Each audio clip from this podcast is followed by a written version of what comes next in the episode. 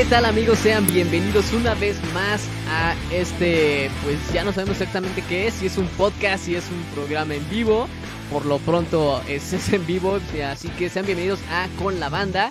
Y pues ustedes ya lo estuvieron viendo a lo largo de la semana, obviamente lo están viendo en estos momentos, lo vieron al principio de toda esta cortinilla, hoy vamos a estar platicando con uno de los integrantes de Habitantes, hoy estamos aquí platicando con Fidel, Fidel, bienvenido, ¿cómo estás? Muy bien, gracias por la invitación y encantado de estar aquí. Perfecto, y pues bueno, nosotros encantados de seguir haciendo estas invitaciones, de seguir teniendo gente que pues está interesada en el proyecto y que aparte está interesada en mostrar su proyecto, que creemos que es lo más importante, porque luego, pues no sé, creo que, que lo dejan un poquito de lado, dejan de lado la parte de mostrar el proyecto, de mostrar qué es lo que están haciendo y únicamente se van por la parte de pues hacer música y a ver quién la escucha. Entonces, pues bueno, muchas gracias por haber, primero por haber mandado el proyecto, que tenemos que decirlo, ese proyecto nos lo mandaron por, por correo y lo tengo que decir, de verdad, estos meses estamos muy agradecidos con todos ustedes, con todas las personas que han estado compartiendo el contenido, que están viéndolo y que se interesan por enviar su material. Yo encantado de escuchar música nueva y de encontrarme con nuevas propuestas. Y pues bueno, hoy con habitantes, pues música de verdad variada. Están haciendo cosas diferentes ustedes y pues vamos a empezar con esto. Primero, lo que tenemos que preguntar sí o sí es quiénes son habitantes y de dónde sale el proyecto. Habitantes es una banda de rock alternativo, si lo queremos como etiquetar en algo así más global. Nacimos como banda en el, a finales del 2012 empezó como a gestarse el proyecto, pero oficialmente fue en el 2015 cuando sacamos el primer álbum y empezamos ya a darle con la banda, con la alineación actual. La banda está integrada por Alexa Cisneros en la batería, Ricardo Magaña en el bajo, Manuel Muñoz, Manolo Pandro en la guitarra y yo soy Fidel y toco la guitarra y canto y el cinte también ahí. Nice. Y pues bueno, yo como lo dije, hacen cosas muy variadas. Porque estuve escuchando ahí su material, estuve escuchando algunas cosas, pero me centré principalmente en sus últimos dos trabajos. Y me llevé una sorpresa de del cambio radical, sí, o sea, son, son, cosas totalmente opuestas, pero está padre. Al principio, la verdad, yo pensé que me había confundido de banda. Debo ser muy sincero, una vez que nos mandan sus propuestas, antes de abrir sus correos, antes de abrir las ligas, los busco de manera individual. O sea, la persona que, que esté encargada de correo o quien esté checando correos en ese momento, si no soy yo, pues me mandan el, enlace y me dicen, oye, mira, nos llegó esta propuesta. Yo la busco y lo primero que, que, que escucho, ¿no? Entonces lo primero que escuché fue la canción que ustedes vieron ahorita al principio de esto. Eh, una canción muy tranquila. Y dije, ah, ok, está, está nice, está como baladita pop.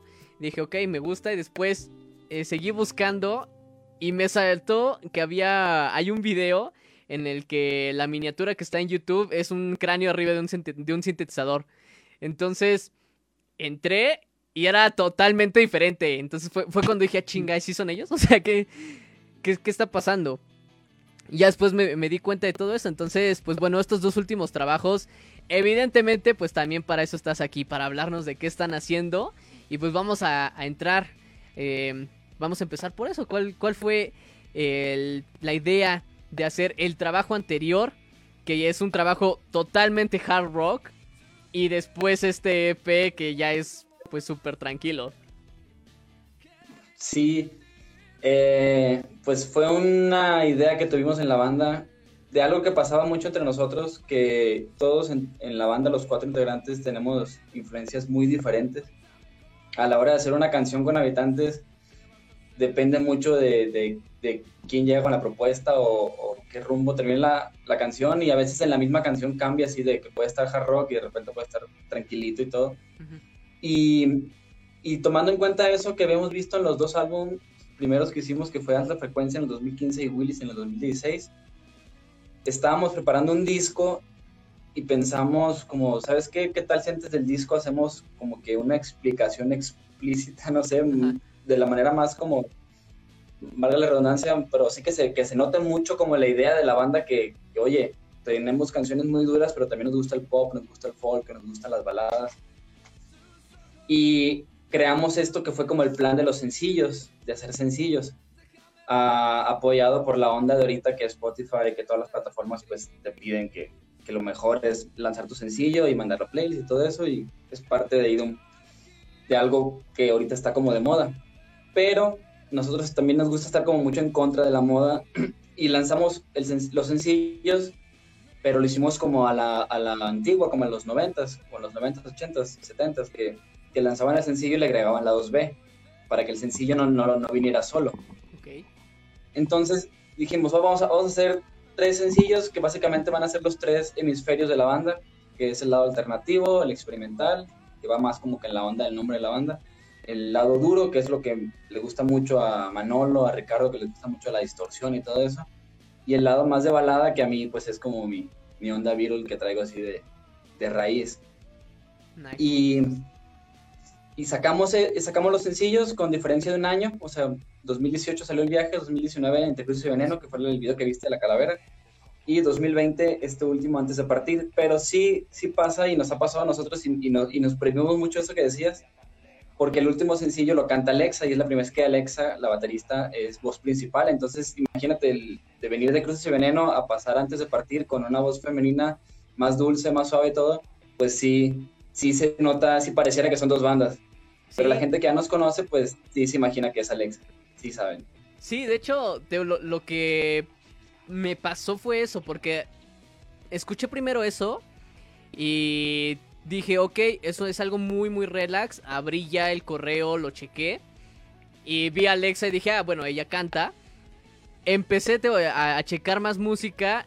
Fue cuando di con cruce entre cruce y veneno. Y dije, wow, ¿qué onda?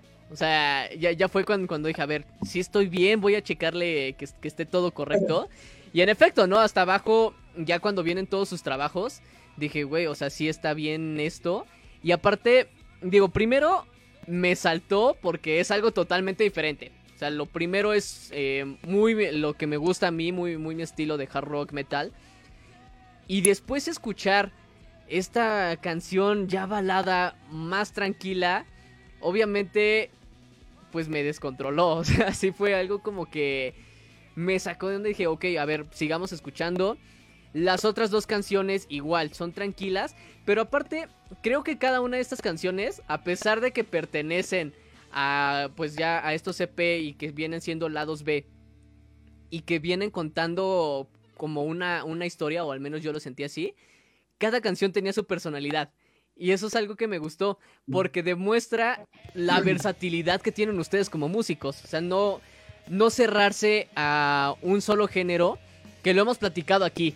Incluso la semana pasada, que tú ahorita lo mencionaste con los chicos de Ru, pues decíamos, es que eh, yo toco en un grupo versátil y, le sé a las cumbias y luego yo escucho estas cosas y vengo y meto eh, las influencias. Y aquí no fue de bueno, vamos a poner las influencias. Aquí es, vamos a hacer hard rock, después vamos a hacer balada. Entonces, eh, creo que es una gran versatilidad.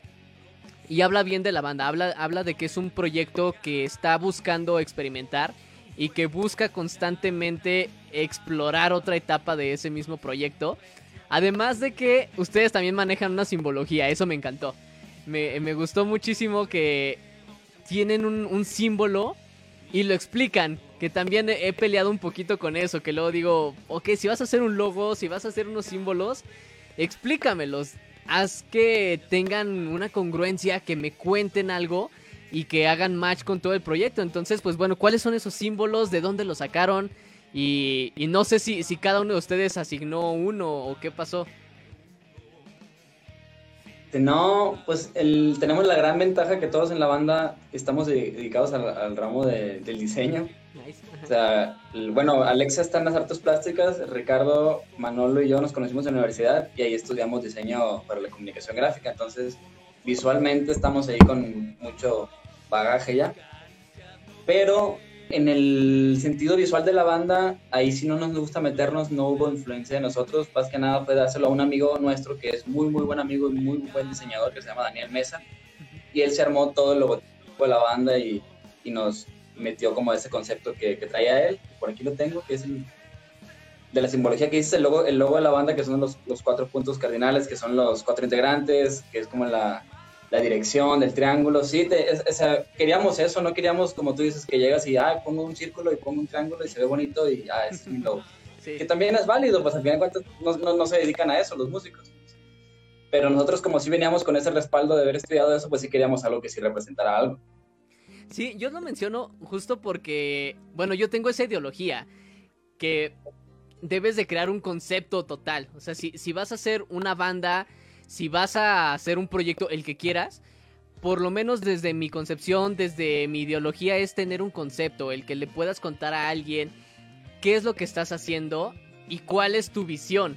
Por eso te lo el, el hecho de que ustedes tengan una simbología, que la expliquen y que aparte la estén aplicando, eh, me gustó muchísimo. El hecho de que igual cada uno de los integrantes, ahorita ya mencionaste un poquito, cada uno de los integrantes tiene una personalidad y logran pues expresarla, logran impregnarla en la música, pero también lo impregnan en sus videos. Y ahora que me dices que los cuatro están dedicados a, pues, las artes gráficas, visuales, artes plásticas, pues bueno, ya tiene muchísimo, muchísimo más sentido. Ya nos platicaste un poquito cómo se conocieron ustedes, pero pues Alexa fue la, última integrante en formar parte de Habitantes. Habitantes, ¿cómo empezó? ¿Empezó igual con un proyecto con cuatro personas o empezaron con un Power, un power Trio, perdón? Eh, ah, está buena esa historia porque sí va por ahí. Nomás mencionar del logo, nunca lo hemos dicho creo, eh, el logo está inspirado en la canción de El viaje de Habitantes. Para los que les gusta esa canción, ese logo básicamente Daniela escuchó la canción y interpretó eso. Eh, de la banda empezamos, sí, empezamos, por ejemplo, en el 2010, 11 yo ya tocaba con Manolo en otra banda que tenía él. Y luego yo estuve en otro proyecto y de ahí yo y el baterista, que era David, y, y yo empezamos a hacer la, la, banda que sería como el prototipo de Habitantes, antes nos llamábamos diferentes.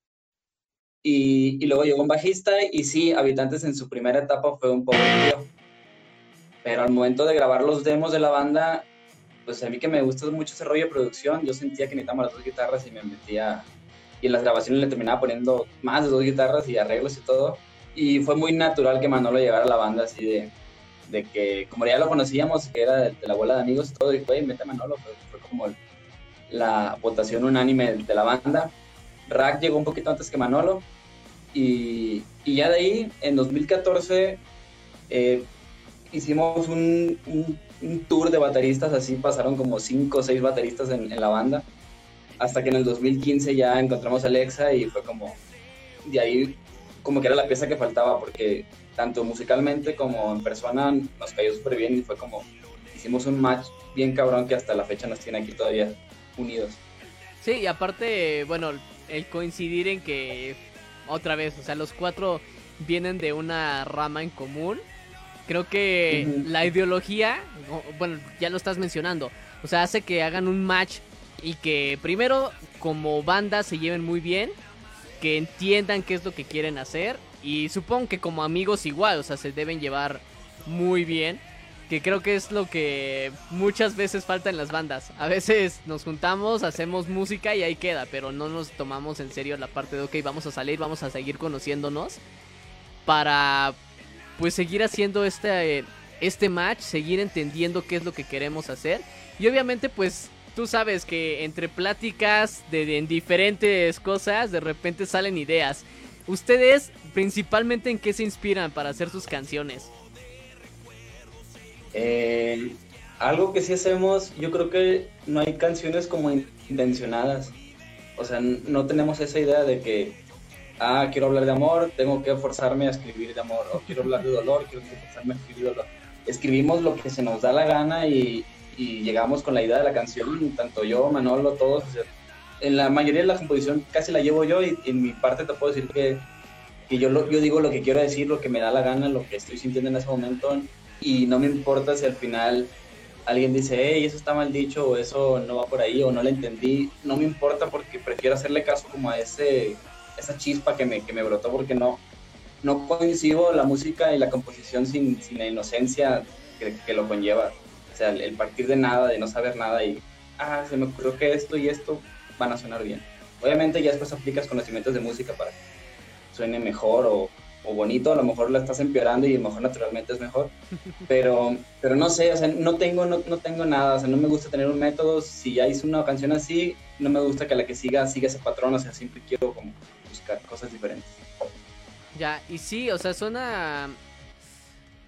Todos los trabajos suenan diferentes, todos los trabajos tienen, tienen su personalidad y eso es algo padre, se percibe y, y el hecho de que tengan personalidad creo que hace que las personas lo quieran seguir escuchando.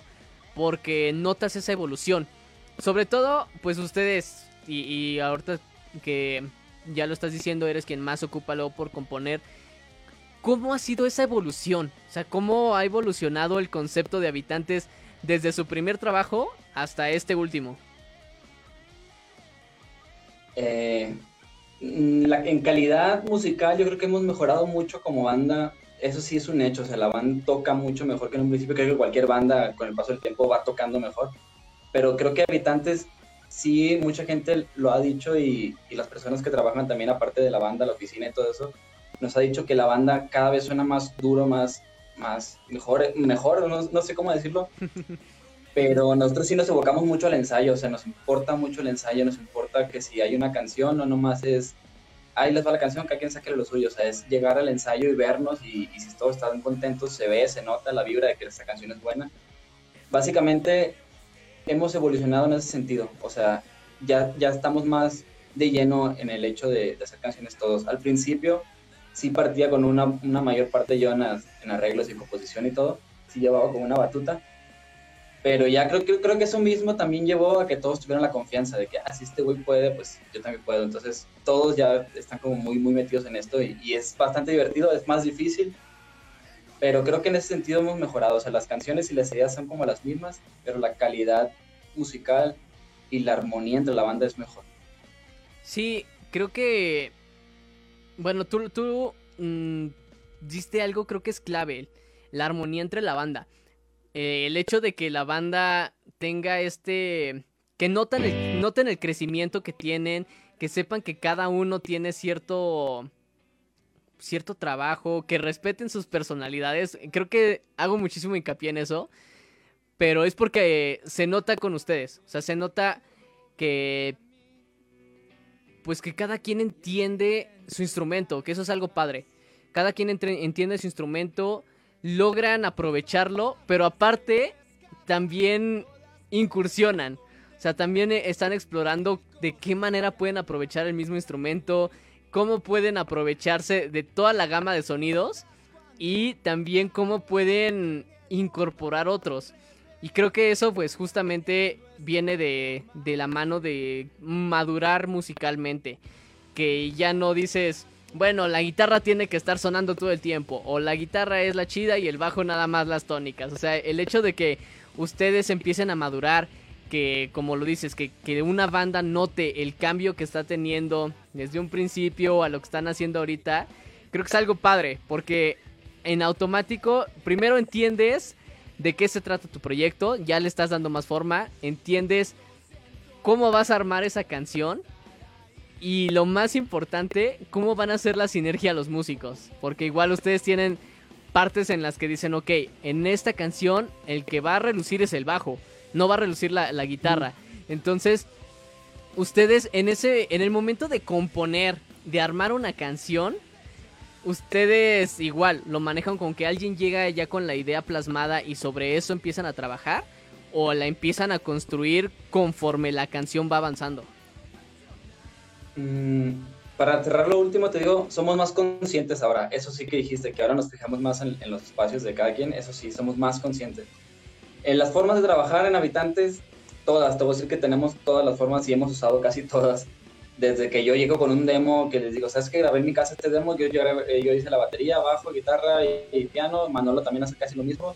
Y y ya nada más cada quien saca la canción, esa es una. Otra, llego yo con la idea de la guitarra acústica y la voz y ya los demás suman. Otra, llameamos entre todos. Me llevo la grabación y le meto la voz en mi casa, que ah. Pero casi siempre parto de lo que se me ocurre en el ensayo, en ese sentido, cuando es, cuando es grabar un jam o, grabar un, ensayo de la banda. Y, y no, hemos, hemos, experimentado mucho, o también también partir de un ritmo de batería, una canción, partir de una idea del bajo, porque siempre tiene que ser la guitarra y la voz. hemos empezado de muchas maneras, muchas canciones, y todas las canciones tienen así un camino diferente. Es, es como, más bien somos, somos como adictos a, sorprendernos, o sea, como, oye, si no me sorprende, no, no sirve. No, no, no, intentes convencerme de esta canción si no, me, si no me sorprendió, si algo no me llamó. Ok, sí, mira, eso...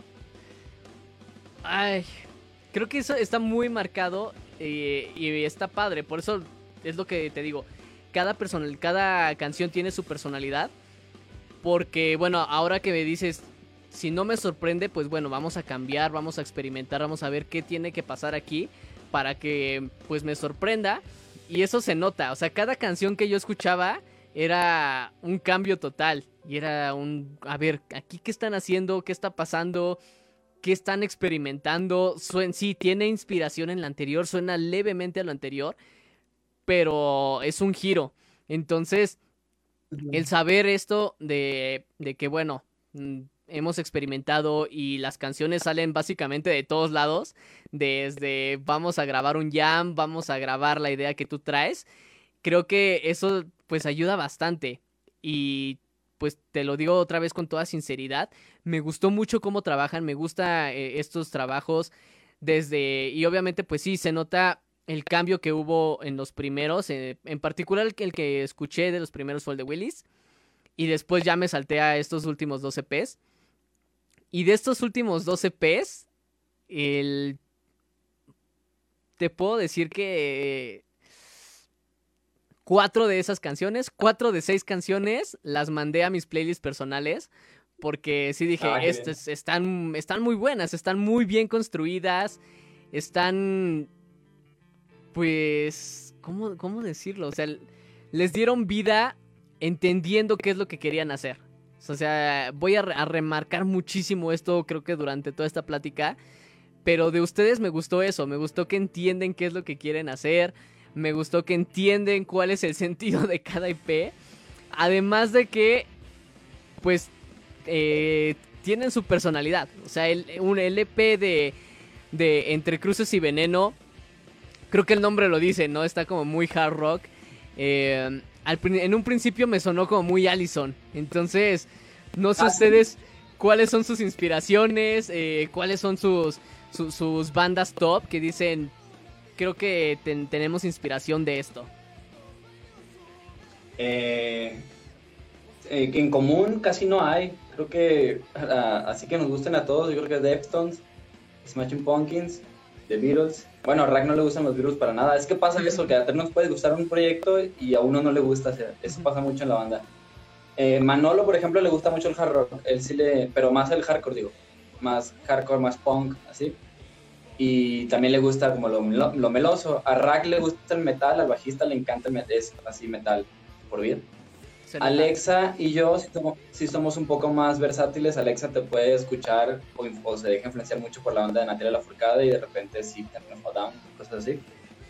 Y yo también, pero yo no soy tan rockero de la neta. Yo, yo soy más de, en el escenario, sí me, me gusta mucho, ser muy enérgico y todo, pero a mí me gusta mucho Oasis, me gusta mucho Iván Ferreiro, Robbie Draco. No sé, me gusta mucho la onda esa de producción, también lo que hace Radiohead y todo ese tipo de bandas. Como que no soy más de ponerle atención a los detalles. Nice, sí, no, ahorita me, equivoqué, no me sonaron a Allison, se me fue. Me sonaron a, a Nicky Clan. Este, pero al principio, o sea, fue como un. Me suena esto, pero tienen definido lo suyo. O sea, yo cada vez que escucho. ¿Cuál rola? Eh, la de. Ay, la, segunda canción conocida de ellos. La primera es la de No digas que no. Ahorita me. Pero ¿cuál rola de nosotros que sonó? Ah, la, de. La de... Déjame, te digo cuál es. Porque aquí la tengo guardada. Pero. Bueno, es, la, primera vez que me relacionan. Yo no conozco a Nicky Clan, es que yo no me, acuerdo de la canción de No me digas que no, y por eso me da risa. no, mira, es que yo te lo digo porque digo, cada vez que escucho una canción de bandas emergentes, me gusta estar relacionando a qué me suena. Cuando no me suena algo, digo, tengo que escuchar más de estos. Porque primero me suena que son muy original, que están encontrando su, su propio sonido. Y al mismo tiempo, por eso yo lo, digo al principio y lo digo casi todo el tiempo. Me encanta ahorita lo que estoy haciendo de estar escuchando nueva música, estar escuchando y conociendo nuevas propuestas.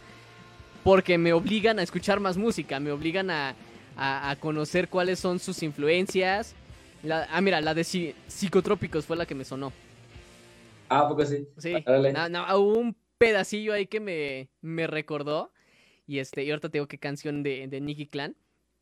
Pero es, justamente eso, o sea, cuando yo de verdad, de verdad escucho eso y digo, bueno, me sonaron a estos, pero también tienen un pedacito de esto, tienen cierta influencia de, tal músico, como que me suena a mí, te, sí me, me, gusta clavarme en eso, me gusta saber qué están haciendo, obviamente pues ya el momento de, de extenderles la invitación y de tenerlos aquí, pues preguntarles ya de manera directa, o sea, a quiénes son tu, influencia, realmente en quién te inspiraste. Y por ejemplo, la semana pasada con los de Ru, yo había dicho es que el bajista me suena bastante a lo que hace Steve Harris. Y, me dijo, mira, me gusta Iron Maiden, pero la verdad es que no, no son mi, banda top. La influencia sí la saqué un poquito porque tiene un sonido particular, pero traté de buscar mi, mi propio sonido. Entonces, te, te, vas dando cuenta del, del amplio espectro musical que tiene cada quien. Y eso me encanta. Igual por eso te decía, el bajista se nota que es metalero. Por los arreglos que tiene, por cómo empieza a hacer ahí algunos, este. Algunas distorsiones con el bajo. Y digo, el cambio que sí más me impresionó, y ahorita ya lo estás diciendo tú, fue el de Alexa. O sea, Alexa sí se ve la, la versatilidad que tiene en la batería, que puede, pues puede tocar algo súper, súper tranquilo en el que la batería no está resaltando todo el tiempo y puede tocar algo súper pesado. Entonces, pues vaya, me, me gustó mucho ese, ese cambio. Ahora, ustedes tienen un unos videos en los que se nota mucho la conexión que tienen, eh, la interacción que, que, hacen ya en directo. Y esos son de una televisora. Entonces, a mí me ah, gustaría saber,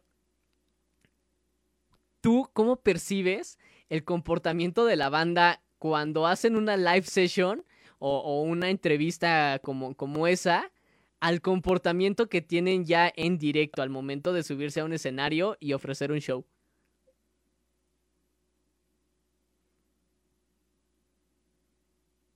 Em, pues sí hay diferencia cuando estamos en, en, la chamba de, grabar una live o de, o de estar como componiendo, grabando, sí no se compara. en vivo es una cosa que no nos conocemos. Rack, que es súper introvertido, en vivo se ve que la estás, que estás disfrutando de manera bien cabrón. Alexa, que también es medio cohibida, la ves tocando la batería y pareciera que es la, la mujer más extrovertida del mundo. Yo sí me considero como un poquito de las dos, pero en vivo me, me pasó algo que yo nunca me, me, vi en la vida tocando en vivo. Yo pensé que iba a hacer canciones y las iba a grabar y les iba a escuchar de viejito nomás. Pero cuando vi el escenario, cuando vi toca, me vi tocando, cuando vi a la gente y todo, cuando vi a mis compañeros de banda tocando, sí me dio una energía que no me había dado otra, otra, otra, otra, otro ramo del arte, otra cosa. O sea, nunca había sentido como el de estar ahí. Y Manolo también, o sea, Manolo también eh, headbanguea, o sea, se, se mueve bien cabrón es muy organizado para sus cosas en el equipo y todo eso. O sea, nos gusta mucho la onda en vivo y yo creo que eso es lo que nos da una fortaleza muy grande como banda, un respaldo muy grande, porque en vivo mucha gente se ha ido muy satisfecha y eso, y eso es lo que nos ha dado últimamente, bueno, ahorita ya no con la pandemia, pero los últimos shows de habitantes fueron creciendo así de una manera muy cabrona, o sea, de, de, de que la gente cada vez quedaba más satisfecha, cada vez quedaba más impresionada y, no es por echarnos flores, pero sí es un punto que quiero, quiero, quiero resaltar mucho porque lo vi, lo sé, obviamente estoy en la banda, lo vi que la gente lo decía. Y que en vivo cada vez suena más duro, más fuerte y, eso nos emociona mucho porque creemos que podemos hacer mejores cosas, ahora cosas más diferentes, a lo mejor ahora podemos probar otro tipo de sonidos porque ya estamos más amarrados. Sí, mira, justo, justo te iba a empezar a preguntar de eso, ahorita que Tomás, que tocaste ese tema. Eh, he platicado ya con varias bandas de Guadalajara, cada vez estamos más convencidos de que tenemos que ir a Guadalajara porque ya estamos conociendo muchísimas bandas de allá, cosa que agradecemos bastante. Eh, me han dicho, es que la escena de Guadalajara como que a veces es un poquito difícil, eh, tenemos que salir, pero ya cuando se están haciendo de un nombre, cuando están armando un, show en el que primero pues ustedes como músicos salen satisfechos, en el que demuestran que se están divirtiendo, pues haces que la gente lo perciba, que la gente perciba esa energía, que comparta el momento y que se divierta contigo. Entonces, ¿Cómo ha sido igual? O sea, ¿cómo han cambiado eh, la manera de expresarse con el público en un principio? Que pues al igual que todo seguramente tenía, no sé, máximo 20 personas ahí en el público. Y ahorita que ya han tocado en algunos festivales y que vaya, de repente quieres ver hasta dónde llega la gente y no puedes hacerlo porque nomás no te ve, no te ayuda. O sea, aunque sea de día, el estar arriba de un escenario creo que es algo, primero es muy imponente, pero es muy satisfactorio. Entonces, ¿cómo ha sido ese cambio de, de ver la, energía que ustedes proyectan y sobre todo lo que la gente les regresa? El cambio, pues sí, sí ha sido eh, notorio. Todavía somos una banda que nos toca de todos, o sea, nos puede tocar un show de 10 personas y nos puede tocar un show de 100, 200, 1000, pero pero no, no, no tratamos de influenciarlos mucho en ese sentido. Tratamos, es como, no sé, como un partido de fútbol, de que no, no menosprecies al rival, dalo todo en la cancha. Y básicamente es la misma, el mismo lema en la banda, que bueno, no importa cuántas personas hay, si hay una persona que pagó un boleto para ir a verte o gastó su gasolina para verte, entrégate en el show como te entregas siempre. No importa si es el mejor sonido, si es el mejor lugar. Eso sí es, es la ley uno. Y, el, y la, lo que me decías de cómo ha cambiado la gente o sea, cómo ha cambiado la gente o nuestro sentir hacia la gente. No, su, sentir hacia la gente. Lo que me refiero es, eh, ahorita tocando el tema que justamente ahorita ya empezaste a, a responderme un poco, el hecho de que ustedes sepan que ya sea una persona o sean mil las que digan va a tocar habitantes, quiero verlos, ustedes cómo lo perciben ese, esa energía o esa entrega. Porque también lo, he dicho muchas veces, cuando te empiezas a hacer de una base de fans, ya sea pequeña o grande, te ah, le debes a tus fans. Así sean tus amigos, así sean tus familiares, pues están teniendo fe en ti y quieren ir a escucharte, no nada más por compromiso. Cuando ya te, te van a escuchar porque les late, es porque estás haciendo algo bien. Exacto. Eso sí, ya, ya te entendí. Sí, con la gente ahora sí somos más complacientes, interactuamos más. Obviamente la gente que nos seguía en un principio ahora se suelta más. Así como nosotros nos soltamos más, paulatinamente la gente se sueltó más. Obviamente antes de cada show tratamos de a los fans más apegados a la banda preguntarles, oye, ¿qué rola quieren escuchar? ¿Cuál rola de las que no solemos tocar quieren que metamos? Incluso en la banda tenemos la dinámica de rola al azar. O sea, estamos en el ensayo y, güey, avéntate una rola al azar de las que nunca tocamos. Y para, para, tenerla, para tenerla a la mano, o sea, si, un día llega un vato de la banda que es seguidor y dice, güey, hace mucho que no tocan esta canción, que no está en ningún disco, pero yo la conozco, güey, hay que tocársela. O sea, todavía, todavía podemos hacer, todavía no estamos en el nivel donde el güey no va a estar hasta el fondo y no la vamos a escuchar. Si, si va a ser un foro donde todas las personas te pueden hablar y gritar y vas a escuchar, tienes que estar al servicio. Exacto, sí, creo que eso es algo importante. No me voy a cansar de decirlo. Bandas que nos estén viendo, que nos estén escuchando. Eh, eso es algo padre. El empezar a conectar con el público, así sean dos, tres, sean más. Creo que es, muy importante. Porque al final del camino, como espectador, tienen otra, otra visión. Y bueno, también entre bandas, creo que cuando te dan una crítica, pero una crítica bien, una crítica constructiva, no sea de, ay, tocaste de la verga. O sea, que sea una crítica bien, se valora, empiezas a hacer amistades y cuando, justo como lo estás diciendo, cuando te acercas a alguien que ya es seguidor de la banda y le dices, ¿cuál te gustaría que tocáramos? Para, para un seguidor es, wow, me están tomando en cuenta. O sea, están, están pidiendo mi opinión para hacer su show, para, pues como tú lo estás diciendo, ser más complacientes. Y creo que, pues como siempre dicen, ¿no? La, mejor publicidad es la que es de boca en boca. Entonces, si la gente y las bandas empiezan a hablar de ti, empiezan a decir, oye, ¿sabes qué? Primero hacen un buen show, tienen buenas rolas, pero también no son mamones y están aquí con la banda, están platicando con todos. Pues creo que, que ya empiezas a ganar todavía más. Eh, ustedes allá en Guadalajara, y también ya lo he platicado varias veces, ya tienen ciertos foros eh, y dicen, ok, vamos a ir a armar una tocada aquí, vamos a armar una tocada con tales grupos. Pero lo que me ha llamado bastante la atención, y eso se los aplaudo a todos, es que les puedo decir que del... ¿Qué será? El 80% de bandas de... de no, no exclusivamente de Guadalajara, de Jalisco, salen del estado. Y creo que eso es algo fundamental. Creo que eh, buscan estar eh, tocando en otros lugares. Y ustedes, pues bueno, también a eso les ha abierto algunas puertas, les ha abierto ya estar en algunos festivales. ¿De dónde salió esa idea? O sea, ¿quién tuvo la iniciativa de decir, si nos quedamos aquí, no vamos a empezar a crecer? Entonces, ¿quién fue la, la persona que dijo, vamos a salir? ¿Y cuál fue el primer lugar a donde fueron? Eh, recuerdo que el que, más lo mencionaba y lo mencionó y decía necesitamos fogueo, que era lo que decía, necesitamos fogueo, necesitamos no estar en la zona de confort, era Manolo.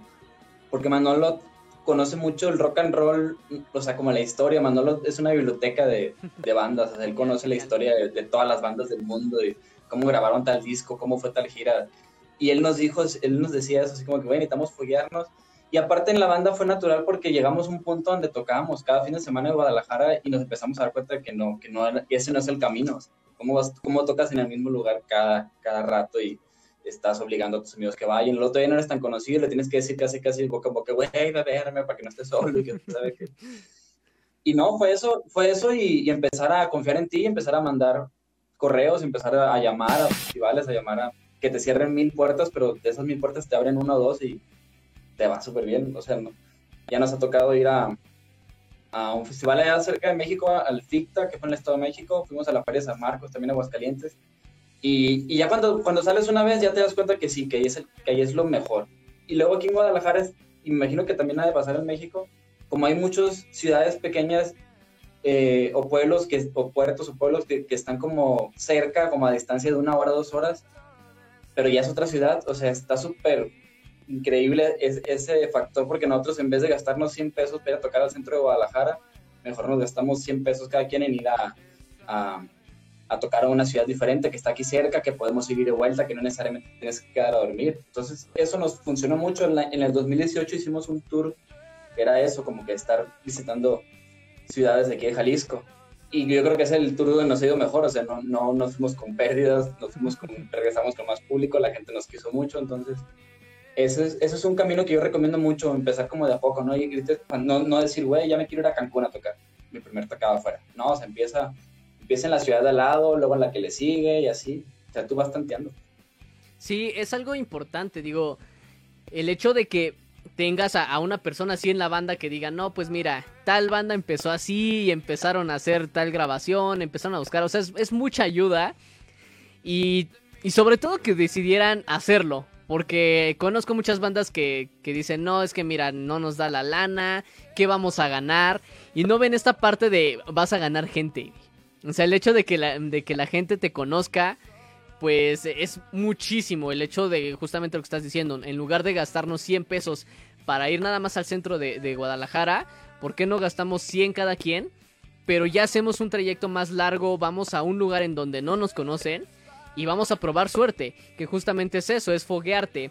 Eh, es decir, voy a intentar a ver qué pasa. Le puedo gustar a la gente o me pueden mandar al diablo. Eh, al final del camino es una experiencia que, pues, que te va a enseñar. O sea, te, te va a enseñar, eh, así sea si fallaste, si, si tuviste puntos buenos, te va a enseñar y va a ser justamente que, que te fogues. Mira, ahorita voy a aprovechar, te voy a pasar aquí algunos comentarios de eh, Ah, Oscar, Ramírez, Oscar Ramírez del principio, que nos pone ya inicien, supongo que era cuando estaba la cortinilla. Saludos, Oscar. Blanca, Branca, Blanca Bracamontes, a Lala Lulis, Y Jesús Ross, que te pide que les mande saludos. Y, pues también ya te la sabes, hay algún alburcillo. Ah, saludos. Eh, Blanca, igual, saludos, Fidel. Extraño irlos a ver. Pues, sí, no, o sea, ese es el sentimiento único de, todos en común, todos queremos ya tocar. Sí. Eh, te iba a decir algo más de esto, de que está haciendo las bandas. Es muy importante también darte cuenta que, no, como decías en un principio, no nomás es tocar, si vas a ir a, ir a tocar un lugar fuera, pues busca medios de esa ciudad y envíales tu correo. No te cuesta ni cinco minutos enviarles un correo con tu música. Buscar en internet, oye, qué radios andan sonando por allá, qué bandas andan sonando por allá para invitarlas, así. Y eso es muy importante y, ser muy, también con los números, ser, ser muy, muy fríos, a saber cuánto se va a gastar, saber si hay posibilidad de que se gane algo, poner un, un costo, si depende que la entrada cueste algo, que no cueste, o sea, todo eso es muy importante y en ese sentido nosotros nos apoyó mucho el, hecho de que en el 2016 un estudio de grabación se fijó en nosotros, una persona en especial que se llama Carlos Flores, que le mando saludos, está viendo que seguro sí, que es el manager ahorita de la banda. Y con él aprendimos un montón de cosas que si algo le puedo recomendar a cualquier banda es que si conocen una persona que vean que es buena para negociar o que es buena para cobrar así, váyanse, júntense con él porque eso es algo que no tenemos en el ADN del músico, o sea, como la frialdad para, para sacar adelante un show, para que no salgas con números rojos, Carlos, le mando un abrazo, seguramente lo va a ver. Él nos ha salvado mucho eso y le hemos aprendido bastante eso. Sí, mira, qué bueno que lo mencionas. Yo estoy muy peleado con los managers de, bandas independientes o de emergentes. Justo por eso, porque ya cualquier persona dice, ah, pues yo voy a ser manager y pues que me paguen. Entonces, por eso estoy peleado con, eso. yo conozco muchas acá en, en, la Ciudad de México de que dice, no, pues que es que habla con mi manager, pero el manager, eh, perdón, pero son unos inútiles. Justamente esto, ¿no? De decir, a ver, tiene que ser una persona que sepa del negocio, que sepa si me conviene o no me conviene, cómo voy a armar esto, porque eso es algo que igual tengo que resaltar de ustedes. Y también bandas, aprendan a hacer un press kit, aprendan a hacer una presentación. Es, es, es, tu carta de presentación. Sí, cuando nosotros nos mandan un press kit, Créeme, es lo primero en lo que nos fijamos cuando, o sea, sabemos cuando un press kit ya está bien hecho. Nos han mandado press kit, pues hechos ahí en, una hojita de Word. Cosa que no demeritamos tampoco. También entendemos que hay muchos músicos empíricos y, les echamos la mano. O sea, así les decimos, mira, un press kit, ármatelo así.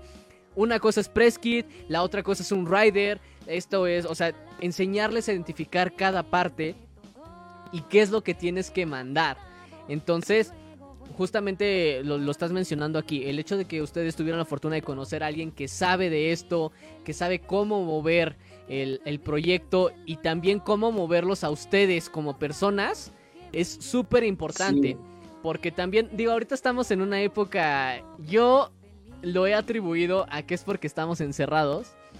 Pero ahorita la cultura de cancelación está con todo. Entonces, cualquier cosa que digas, eh, te, puede afectar de inmediato o en un futuro. Entonces, es algo importante. También es labor importante del manager el decir, ¿sabes qué? Hasta aquí tienes que decir esto, puedes decir esto, puedes de tocar ciertos temas o qué temas ya no puedes tocar. Porque no sabes en qué momento va a afectar a la banda o te va a afectar como persona. Entonces...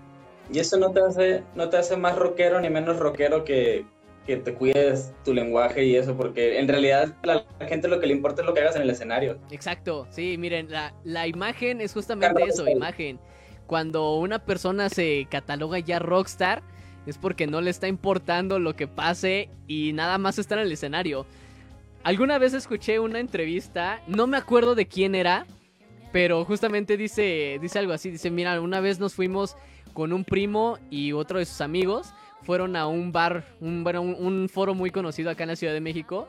Y dice eso, dice, todos iban acá bien rockeros con su, su chamarra de cuero, con una imagen acá muy ruda.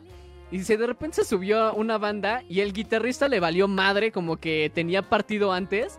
Y dice que se subió con su uniforme de fútbol, con sus tacos y todo.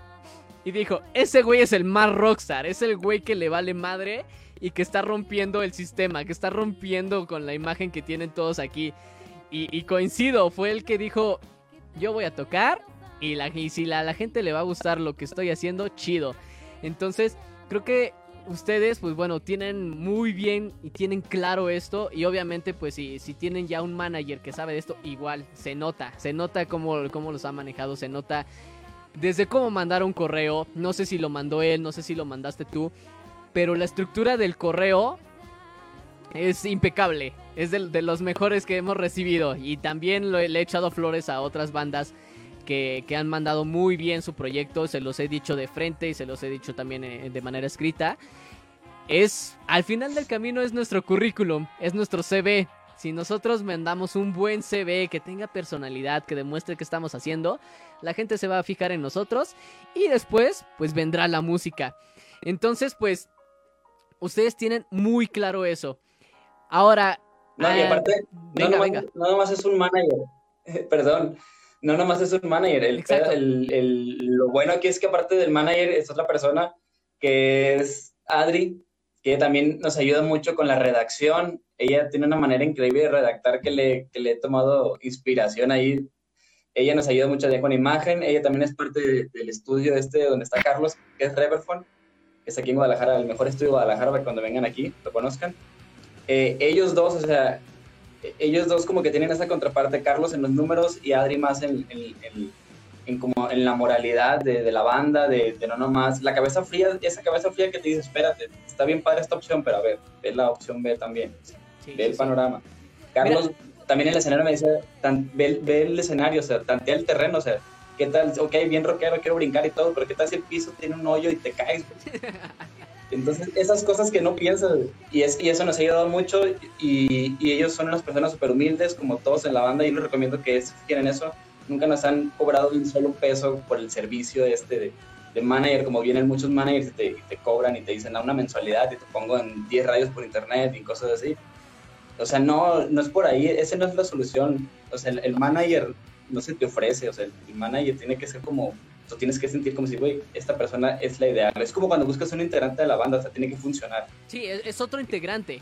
Eh, y mira, qué bueno que mencionaste eso, ya me iba a ir por otro tema, pero vamos a hablar de eso porque me encanta. Yo cuando, cuando estaba en la universidad tenía una clase que justamente era diseño de imagen.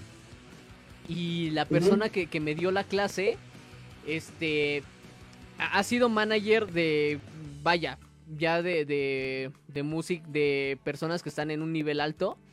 Nada más por mencionar dos, eh, de Margarita, la diosa de la cumbia, y de Julián Álvarez. Entonces, el hecho de que una persona, sí, nada más. Y, de varios más, ¿eh? Entonces, este, el hecho de que alguien así me, transmitiera los conocimientos, para mí de verdad fue una gran experiencia. Aprendí muchísimo y ahora sé justamente esto, ¿no? Que, digas, no es nada más un, un manager, tiene que haber eh, un tour manager que tiene que hacer, o sea, X cosas. Hay un manager para esto, hay una persona destinada a ciertas cosas. Entonces, el saber cuántas partes hay involucradas, qué va a hacer cada quien te hace conocer tu proyecto, te hace saber en primero, pues qué tanto estás creciendo y justo como lo estás diciendo, cuando dices, ok, esta es una buena opción, vamos a ver cómo la podemos trabajar, pero también ver el lado B, saber qué, qué es más favorable y pues justamente es, una, es un integrante más de la banda. Sí, va a ser la persona más fría, va a ser la persona que no vamos a ver sobre el escenario, pero es la persona encargada de... Sí, sí, sí, sí, sí. O sea, es la encargada de hacer todo. Es la encargada, justamente lo estás diciendo. No, no, de nada sirve decir, te voy a, meter a 10 radios por internet al mes. Si esos medios no son conocidos, si esos medios no tienen un impacto. Si tampoco le estás metiendo tú a tus redes, o sea, no, sirve de nada. Pero si te dice, ok, vamos a entrar a estas redes, porque mira, fíjate que sí te conviene, sí lo están promocionando, tú también estás eh, como que dentro de este concepto, pues te sirve bastante. Reciente vi también por ahí una entrevista, no voy a decir de quién, ni en qué medio, ni nada, pero vi una entrevista de, un músico eh, muy bueno, igual apenas emergente, y lo metieron a una entrevista con una... No, no entendí jamás el, el concepto de esta radio, pero te puedo decir que los conductores mm. eran dos señores de... Que te, de más de 50 años pero no hablaban de la música, o sea, estaban hablando de, de otras cosas y jamás entendieron el concepto de este, de este men. Entonces también dije, O sea, que qué bien que estás teniendo entrevistas, qué bien que estás buscando más público. Pero pues si no es tu público, no te metas, güey. O sea, realmente no, ah. este, no quemes tu imagen. Y bueno, aquí otra vez te, lo, te lo voy a decir. O sea, el hecho de que tengan el manager, de que ustedes desde antes ya, ya supieran cuál era su concepto, pues les, les ha ayudado bastante. Y obviamente, pues, el, el estar retroalimentándose constantemente, pues les ayuda.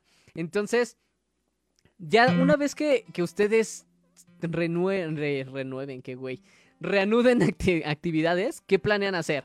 O sea, ¿planean seguir eh, haciendo música? ¿Planean de plano estar tocando nada más? ¿O ya están ideando algunas cosas? Eh, antes de la pandemia ya teníamos en mente cerrar con este último sencillo antes de partir. Y. Qué, curioso estamos escuchando en este momento. Exacto, sí. Entonces se, se, se, iba muy bien la, la, idea de que antes de partir es como una despedida, porque ya lo que sigue es hacer el disco. Hay muchas canciones que a lo largo del, de la banda, de, de, la, vida de la banda se han juntado. O sea, ahorita tenemos una lista, la, la lista son 30 canciones ahorita.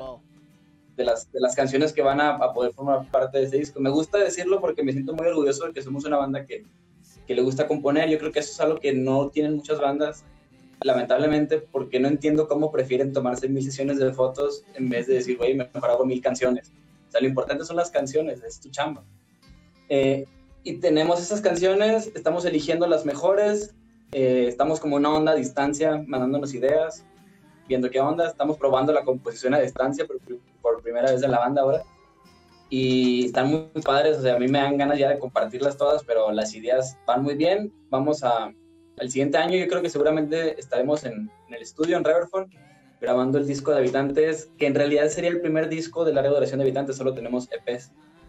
Ok, entonces, mira, también tocaste otro tema súper importante, este hecho de decir, haz canciones en lugar de nada más haz sesiones de fotos, o vete a hacer live sessions, que, que está muy bien, tenemos que decirlo, está muy bien, o evidentemente pues te ayuda mucho a la imagen de la banda. Pero pues estás descuidando esa parte, tú lo estás mencionando ahorita. O sea, haz canciones porque es tu producto. Si ya de plano, si estás muy carita, bueno, síguete tomando fotos y vende ah, eso. Sí, sí, sí. Pero pues de manera inmediata, como banda, deberíamos de creer que lo principal es la música, es estar haciendo canciones. Entonces, pues igual ahorita lo que estás diciendo, bueno, lo mencionaste en un principio, que dicen, ¿sabes qué? Saca sencillos, saca sencillos, saca sencillos. Está muy bien.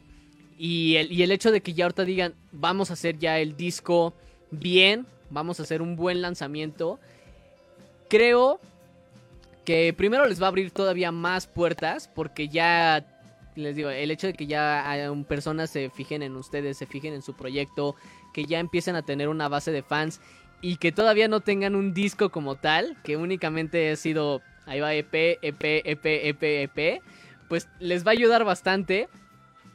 Y pues va a ser toda una experiencia, o sea, el hecho de ya grabar todo eso en un estudio en lugar de nada más cierto número de canciones, de vamos a darle esta personalidad a, este material, creo que va a ser algo interesante. Y pues bueno, ya estaremos ahí a la expectativa de, escuchar ese material, de escuchar la personalidad de ese nuevo material. Porque, pues, todos los que nos están escuchando en este momento, los que nos escucharán después, pues, eh, cuando vayan a escuchar el material, o si ya lo escucharon, se darán cuenta de eso. Todo el material tiene personalidad, tiene un, rumbo, y es algo padre. Entonces, pues bueno, Fidel, yo te agradezco bastante. Ya llegamos a la hora de esta plática. Y vaya, ha sido bastante, bastante entretenida. Y eh, pues es momento de, ahora sí, de promocionarte, de dejar todas tus redes, de decirnos qué vamos a, estar escuchando o qué quieres que escuchemos, si están promocionando algún material, adelante. Ok, primero nada, agradecerte Rudy, felicitarte porque ahorita que tocamos también los medios en internet, les recomiendo mucho la página de mi amigo Rudy de Rock to Rock. Está increíble la manera como llevaste la entrevista, o sea, te platico que hemos tenido un montón de entrevistas a lo largo de la banda y esta ha sido las que más he disfrutado, de que sí va como... Gracias entendiendo la onda y todo, nos hemos entendido muy bien. gracias por eso. Ojalá que todos los que están siguiendo eh, la transmisión y los que vean esto después, que son seguidores de habitantes, vayan y le den like a tu página y vean todo lo que estás haciendo. Eh, un anuncio, mañana es Bandcamp Friday, esa iniciativa que lanzó la plataforma de Bandcamp, donde les, a las bandas no les cobra comisiones a la hora de que una persona compra el disco en, en, en Bandcamp. Entonces, por ejemplo, es mejor para nosotros vender la música a través de Bandcamp porque no nos podemos poner el precio que queremos, no nos cobran comisión ese día y no pasa como en otras plataformas como Spotify que te dan .0006 de dólar por cada reproducción. Por cada mil reproducciones. si mañana si mañana se dan una vuelta por habitantesmx.bancam.com y compran la canción que les guste, hay unas canciones que incluso ustedes les pueden poner el precio. Y para, esa, para ese día de mañana estamos preparando material inédito, subimos demos inéditos, subimos versiones acústicas, entonces cada disco que compren va a tener una sorpresita, entonces ojalá que lo puedan ver. Síguenos en todas las redes sociales, Habitantes MX en Twitter y en Instagram, Habitantes Band en Facebook, Habitantes MX en YouTube y estamos en todas las plataformas, pero nos gusta más Bandcamp. Perfecto. Habitantes.com.mx también. Ahí está. De todas maneras, ya saben, acá abajo, a toda la gente que nos vaya a ver en YouTube y también en las, en las plataformas de podcast, ahí en los show notes vamos a dejar pues todos estos anuncios, todas las redes para que ustedes tengan la oportunidad de ir a escucharlo y pues mañana vayan a Bandcamp si les late alguna de estas canciones que en esta semana estuvieron subiendo ahí algunos materiales a, a Facebook, estuvieron poniendo algunos videitos de este material inédito que podrán encontrar de estos demos, de estas versiones acústicas. Entonces, pues vayan, apoyen a las bandas que lo hemos dicho muchísimas veces. Las bandas en este nivel, las bandas emergentes e independientes nos apoyan bastante dejando los likes, haciendo reproducciones, comprando el material directo, comprando nuestra merch. Entonces, si les late, apóyennos así y obviamente pues recomiéndenos. Si ustedes tienen por ahí alguna playlist. ni un minuto hacer eso. Exacto. No, si, igual si tienen una playlist que de repente van a poner en una reunión familiar, en una fiesta, metan por ahí una, una rola de una banda independiente, de, de habitantes, de Ru, de Ikiatari, de cualquier banda que a ustedes les guste y va a haber alguien que diga, esa rola me gusta, ¿quién la tocó? Y así nos apoyan bastante. Entonces, pues bueno, Fidel, nuevamente muchísimas gracias. Muchas gracias a todas las personas que estuvieron a lo largo de esta transmisión, a los que se la aventaron completita, a los que entraron y salieron, a los que apenas están llegando. Obviamente a toda la gente que nos está escuchando en podcast. Del albur. el del albur. Ya, me dijeron quién es el del albur, es un compa de, que está en Playa del Carmen. Saludos Jesús, yo también te quiero mucho. Perfecto, y, pues bueno, igual aprovechar para mandar saludos a toda la gente que nos sigue en el país, en México, pero también a todas las personas que nos siguen en Colombia, en Argentina, Chile, Alemania, Estados Unidos, de verdad estamos bastante, bastante agradecidos y créanos que cada vez que recibimos noticias o que nos mandan saludos de X lado nos emociona porque sabemos que estamos llegando a otros lugares a los que pues probablemente no hubiésemos llegado antes. Así que muchísimas gracias a todos ustedes. Ya saben, vayan a ver, eh, a escuchar el material de habitantes. Mañana también vayan a consumir, a comprar ese material para que también se lleven un material extra. Y nosotros nos vemos la siguiente semana. La siguiente semana viene un invitado que, vaya, que, bueno, no viene uno. Aún no me confirman exactamente cuántos, pero creo que vienen cuatro personas a platicarnos de un festival que ya tiene 12 años de existencia. Es un festival internacional. Así que pues los esperamos la siguiente semana. Nosotros nos despedimos. Me voy a quedar yo aquí tantitito con Fidel para terminar esta plática. Pero ya saben, vayan a escuchar el material de habitantes. Nos vemos. Gracias.